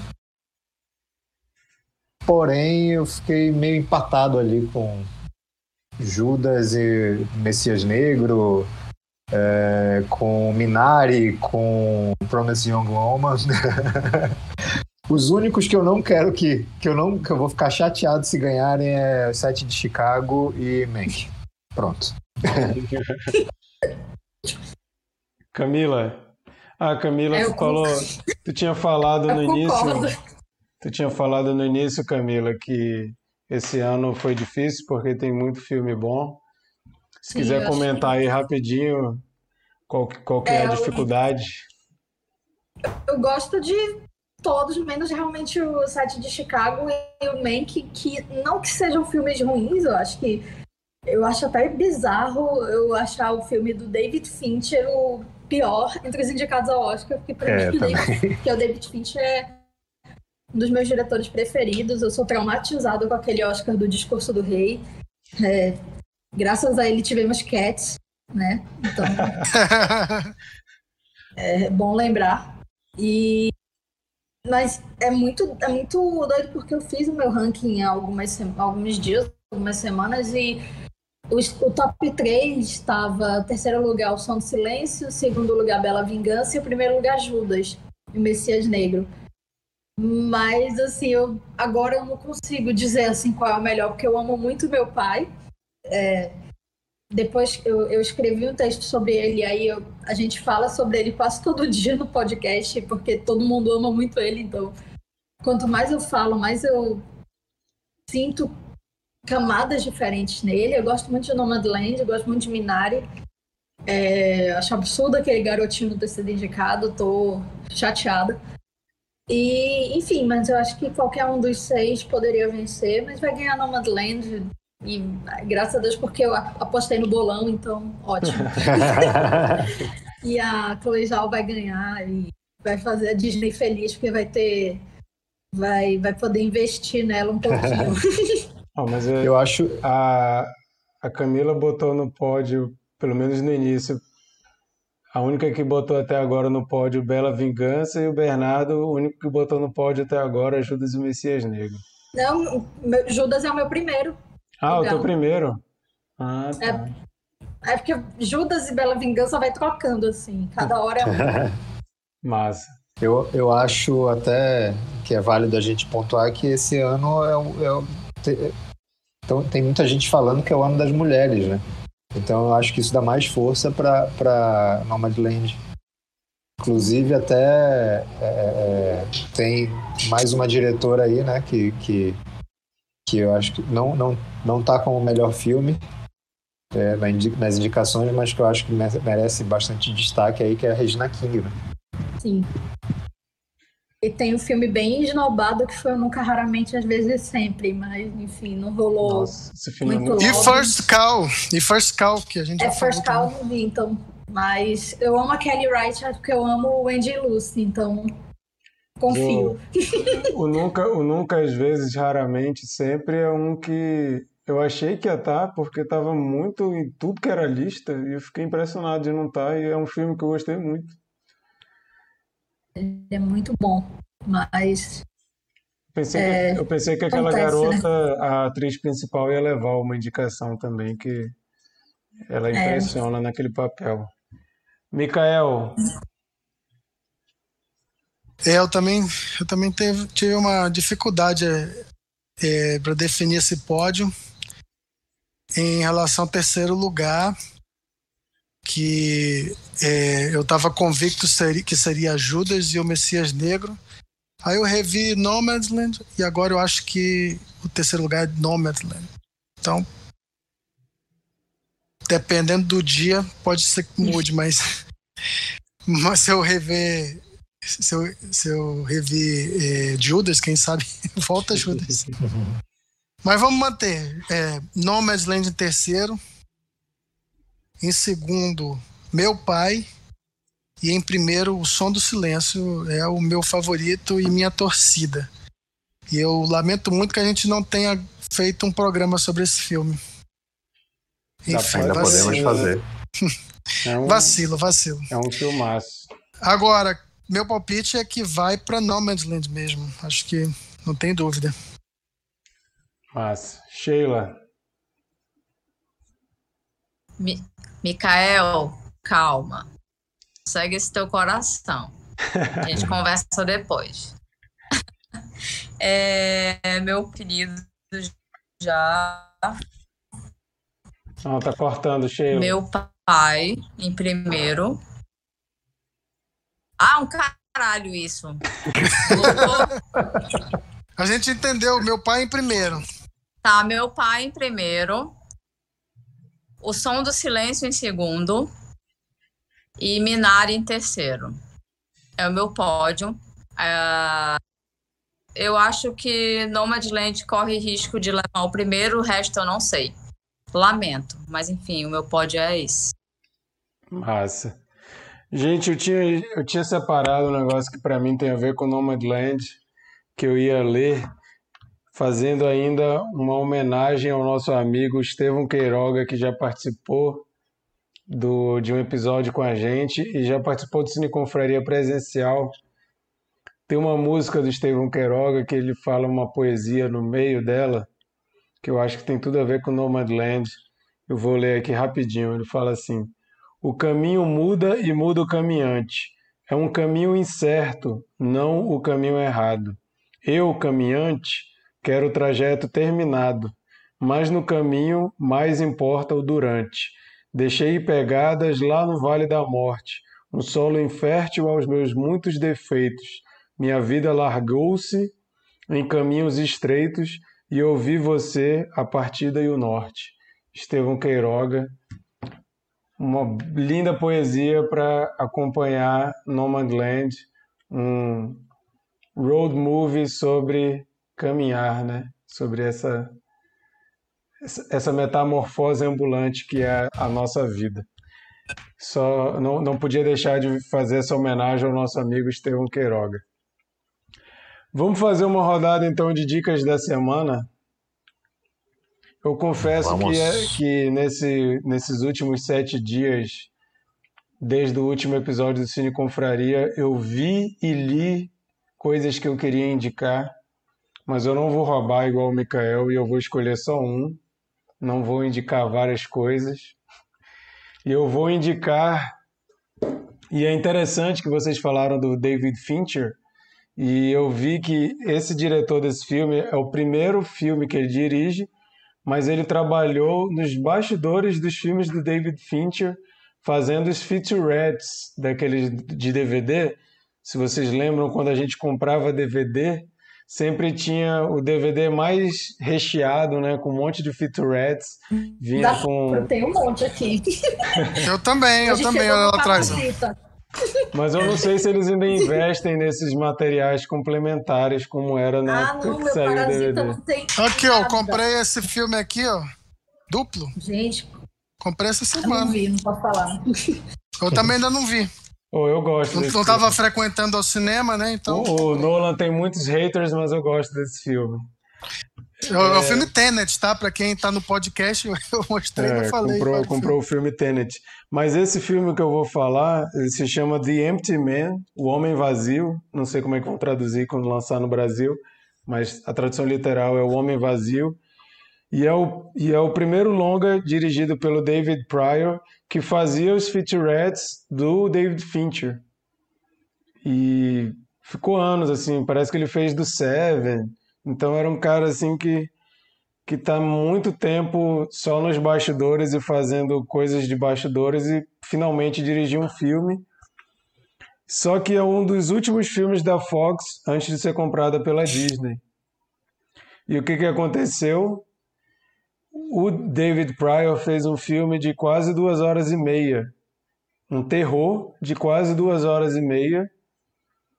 E fracassou nos screeners. Fizeram uma versão de 90 minutos, fracassou nos screeners. E a Disney resolveu lançar assim mesmo, lança desse jeito aí, e não fez publicidade nenhuma pro filme. Resultado, lógico, o filme fracassou nas bilheterias e eles acharam que foi um fracasso tão grande que resolveram não lançar nem DVD. Então o filme meio que foi fadado ao fracasso. Mas é um filme tão legal e um filme tão interessante para quem gosta do estilo, porque apesar de ser categorizado como terror, ele não deixa de ser também um filme de espionagem, é, espionagem não, de desvendar, né? tentar desvendar o que está acontecendo, que é basicamente uma lenda urbana entre adolescentes. As, os adolescentes de uma escola falam que se você for para uma ponte e assoprar dentro de uma garrafa, fazendo aquele assobio, né? aquele negócio que a gente faz com a garrafa, e pensando no Empty Man, o Empty Man vai atrás de você. Aí parece assim aquelas, aqueles papo de, de filme de terror adolescente dos anos 90, né? Mas, cara, é uma parada assim, meio horror cósmico para quem curte Lovecraft, assim. Eu que gosto, eu pirei, achei muito doido. E o filme é longo, o filme tem 2 horas e 17 minutos, e é quase 30 minutos de prólogo o filme. Então você tem que ir preparado aí para aguentar um tempinho. E eu achei um filme super maduro para um cara que nunca dirigiu um longa e é uma pena que é um filme que foi feito para fracassar.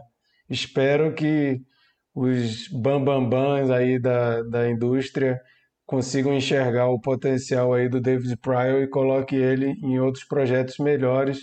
Não que esse seja ruim, mas com uma campanha melhor, né? Porque é um filme que eu gostei muito, eu acho que muita gente vai gostar pra caramba, mas que quase ninguém vai ver, porque não tem campanha nenhuma em cima dele. Só a crítica salva um filme desse. E o filme não tem, o filme não tem atores famosos.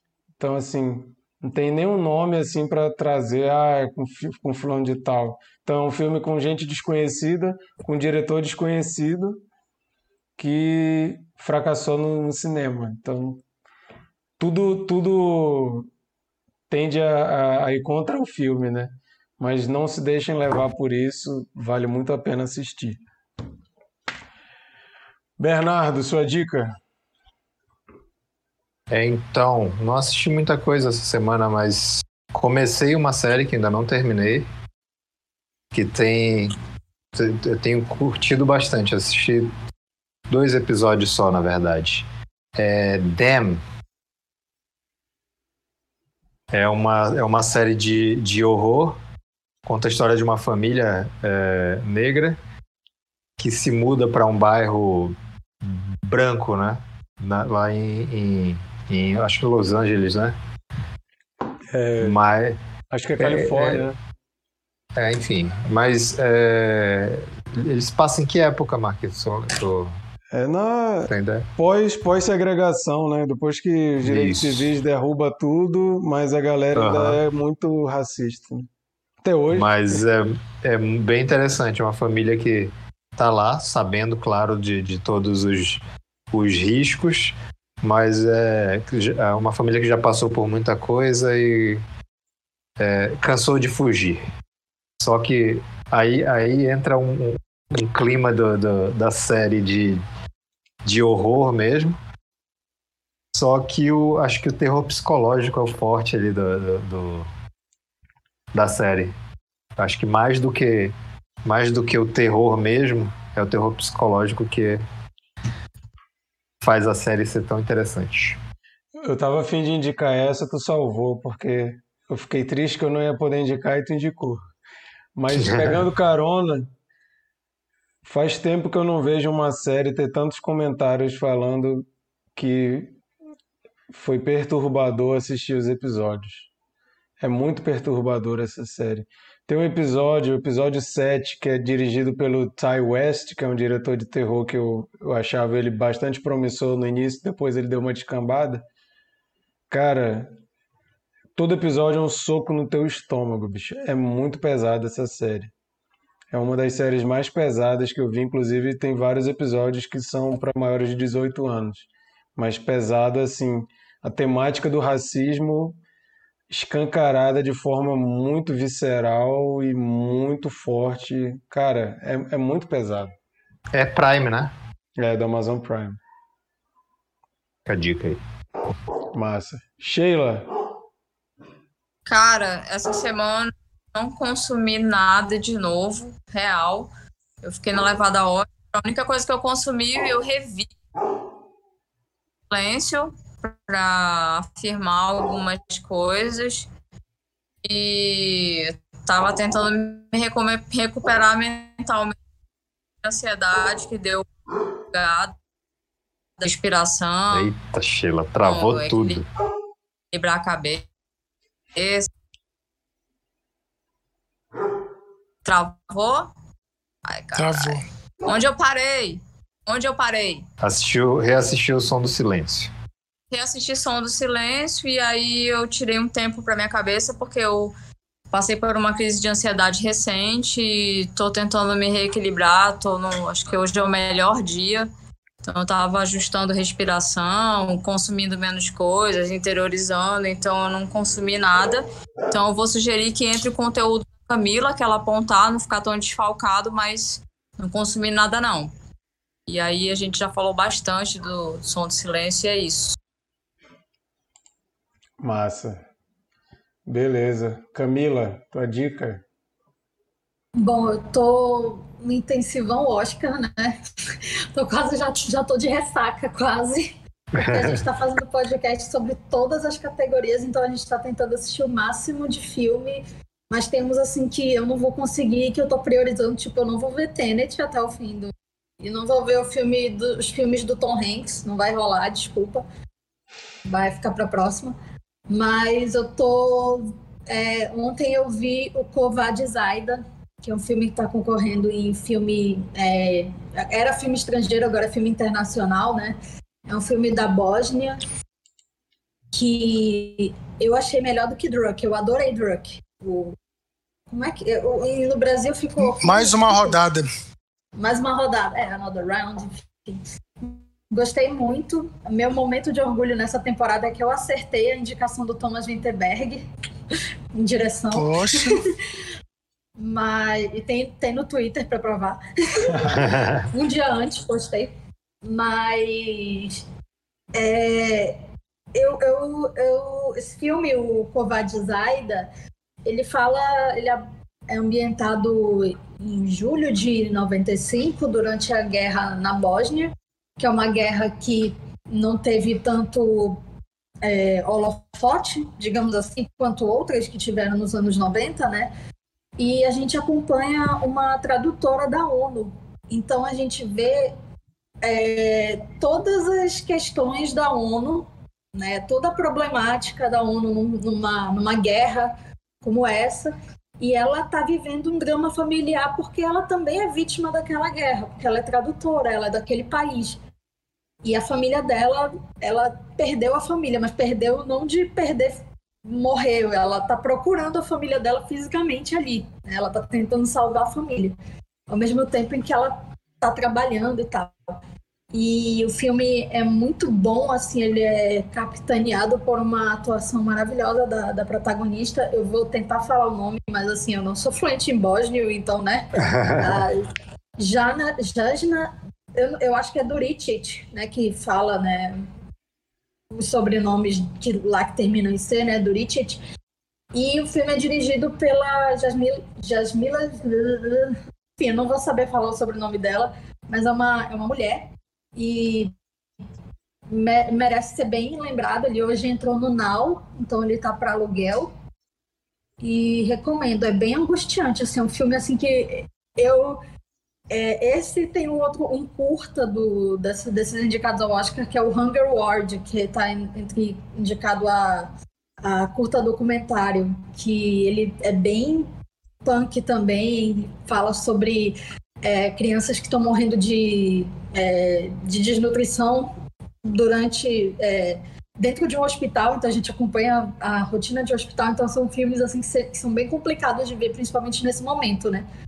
Mas são dois filmes muito bons e eu indico então o Covarde Zaida. Massa. Beleza. Mikael, dica da semana. Eu quero indicar um, um documentário que estreou no streaming da Apple, Apple Plus, que chama O Ano em que a Terra Mudou. Ele é narrado pelo David Attenborough, né? um, um figurinha carimbada aí em documentários sobre a natureza, né? E eu vou aproveitar é, do, que a gente falou muito. é, não, aquele era o Richard, né? É o irmão dele. É o irmão? É, eu não sabia que era irmão. É. Ele era aquele do, aquele do Desafios da Vida, né? Que vinha no VHS, na, na banca de revista. Eu acho que era. É, eu sei que aquele, aquele Planeta Azul, no Netflix tem o, é, também vários documentários que eu vi até com as crianças, é, é Planeta Terra, não sei o quê. E, e ele, ele, narra esse documentário, o ano em que a Terra mudou, que a gente, é, falando de pandemia, né, lockdown, e a gente viu muitas imagens viralizando, né, dos animais silvestres é, invadindo o perímetro urbano, né, das cidades. Virou meme, né? Nature is healing. Pois é, e esse documentário ele trata é, de como a natureza é, é se restaurou, né, no, no, nesse momento em que a humanidade é, se fechou em casa. Então ele dá muitos exemplos, né? Ele não mostra só os animais é, é, caminhando pelas ruas. Ele mostra, por exemplo, como a reprodução das tartarugas melhorou com as, as praias é, desocupadas. Ele mostra a qualidade do ar nas cidades grandes, é, a comunicação das baleias é, é, que, que, que, conversaram entre si de, de, forma que os pesquisadores nunca tinham visto antes. Né? E até é, em, em, situações que poderia se dizer é, que, que o homem ajudava, né? como por exemplo num templo japonês onde os servos eram alimentados pelos turistas. E aí, como a visitação foi fechada, né? Você poderia dizer, ah, coitado desses servos, não vão ter que comer, né? Mas até isso é, é a ajuda é, do, do, do, ser humano é, é superdimensionada, porque os servos se, se viraram, eles reencontraram os antigos pastos onde eles comiam e, e até foi mais nutritivo do que aquele é, bis, é, aquele biscoito de arroz que os turistas davam para eles. Enfim, é uma, é, uma, é uma coisa que leva a reflexão, né? É, se o ser humano, no momento que crítico da história, é, que ele é obrigado a se fechar em casa e a natureza tem essa resposta, o que que, o que, que a gente tira disso, né? Eu sei que quanto mais o tempo passa, mais a gente fica pessimista sobre aquela máxima de que nós vamos sair melhor dessa pandemia, né? Mas é importante refletir, né? E o, e o filme se propõe a isso. É um documentário curtinho, de 45 minutos. E acho que vai ser bom aí para quem está é, é, envolvido com Oscar, né? Com maratona de Oscar, dar uma respirada. Ou, ou vendo coisas muito sombrias como o Bernardo e o Marquito, uhum. reavivarem um pouco esse lado. Qual, qual, onde que tá esse documentário mesmo?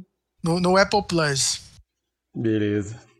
Bom, gente, eu tinha esquecido de ler aqui, mas o Chico deu um oi no chat e ele falou para lembrar que ele mandou um abraço pro casal Camila e Bosco num dos episódios que ele não lembra qual foi, mas ele mandou um abraço uma vez. A Raíssa também entrou, pediu desculpa por não ter participado, mas é porque hoje teve jogo do Flamengo. Tudo bem, Raíssa. Ah. A gente, a gente sabe como é. Fica tranquilo. Eu vi que a Larissa me mandou uma mensagem, mas eu não vi qual foi o que estava escrito. Bom, gente, essa semana a gente não vai ter filme da rodada porque a nossa dica é assistam o Oscar domingo, porque terça-feira a gente vai comentar o que aconteceu ou para comemorar e bater palma pro Oscar, ou para xingar pra caramba as coisas que ganharam, né? Eu acho que dificilmente a gente vai concordar com tudo, porque o Oscar sempre faz a gente passar alguma raiva, né? Mas vamos comentar terça-feira coisas que agradaram e coisas que não agradaram. Eu vou estar de férias, eu não vou estar aqui na minha casa em BH, então eu estou torcendo para lá a internet prestar, que se não prestar vai ser. Eu vou ficar igual a Sheila transmitindo desse jeito aí, ó. Igual ela tá travada agora. Talvez vai ser assim. Espero que não, espero que a internet colabore terça-feira. Mas é isso. É... Obrigado, Camila, mais uma vez. Diz de novo aí o, o jabá, onde a galera pode te acompanhar. Obrigado pelo convite, obrigado por me aguentarem, falo muito. é, enfim, eu tô no. Eu escrevo para o Cine 7, né? São vários críticos, é 7 de cinema, não é 7 de número. Bom destacar. Muita gente confunde. É, eu escrevo para o The Film Experience, não tanto quanto eu deveria, assim, porque falta tempo, mas essa semana vai sair um texto meu sobre o John Waters, tá? Ele está fazendo 75 anos, o diretor John Waters, eu fiz um texto sobre o Desperate Living, que é um filme dele de 77, que não tem a Divine. Não sei se vocês conhecem a filmografia dele, ele é o rei do trash, né? Rei do camp. Uhum. É um, do, é um dos poucos filmes dele que não tem a Divine, que era a musa dele, né? E é, eu e tem o Biscoiteiras, que é o podcast. A gente está liberando podcast todo dia. Inclusive, o Bosco estava exilado no quarto, terminando de editar. Terminou agora, me entregou meu computador agora, inclusive. e então deve sair daqui a pouco o episódio de hoje. Todo dia, duas categorias. Hoje vai sair Estou lembrando qual, mas é com a crítica de cinema, a participação da crítica de cinema Cecília Barroso que é do site Cenas de Cinema. Todo dia a gente tem um convidado, é, ou uma convidada. E também estamos nas redes sociais, biscoiteiras, só que em vez do O é um zero. Que, enfim, foi o que. É, é difícil, né, gente, achar biscoiteiras, mas no Twitter e no Instagram. É, sigam a gente lá, que a gente está biscoitando muito. Maravilha. É isso então, gente. Obrigado aí todo mundo que ouviu a gente, a galera que estava aqui ao vivo, a galera que vai ouvir depois. Ó, o Jimmy resolveu aparecer no final. Eu tô encerrando, calma. Nesse episódio, nesse episódio não vamos dar tchau, né? Vamos dizer te vejo ao longo do caminho. Exatamente. Então, terça-feira, é, a gente comentando o Oscar, contamos com vocês. Se você está ouvindo o podcast. Convidamos a participarem ao vivo no YouTube, comentando para a gente poder ouvir a opinião de vocês. Se você está vendo no YouTube, saiba que dá para ouvir todos os episódios depois no Deezer, no, no Spotify. E sigam a gente no Instagram, é, Cineconfraria. E essa semana a gente vai jogar lá qual que foi nossos pódios do Oscar. Vamos jogar lá quais são os episódios que a gente comentou, filmes que foram indicados ao Oscar, além das dicas da semana, né? Contamos com vocês até a próxima vez, até terça-feira. Falou, valeu, gente. gente. Valeu, Camila. Valeu, valeu, valeu.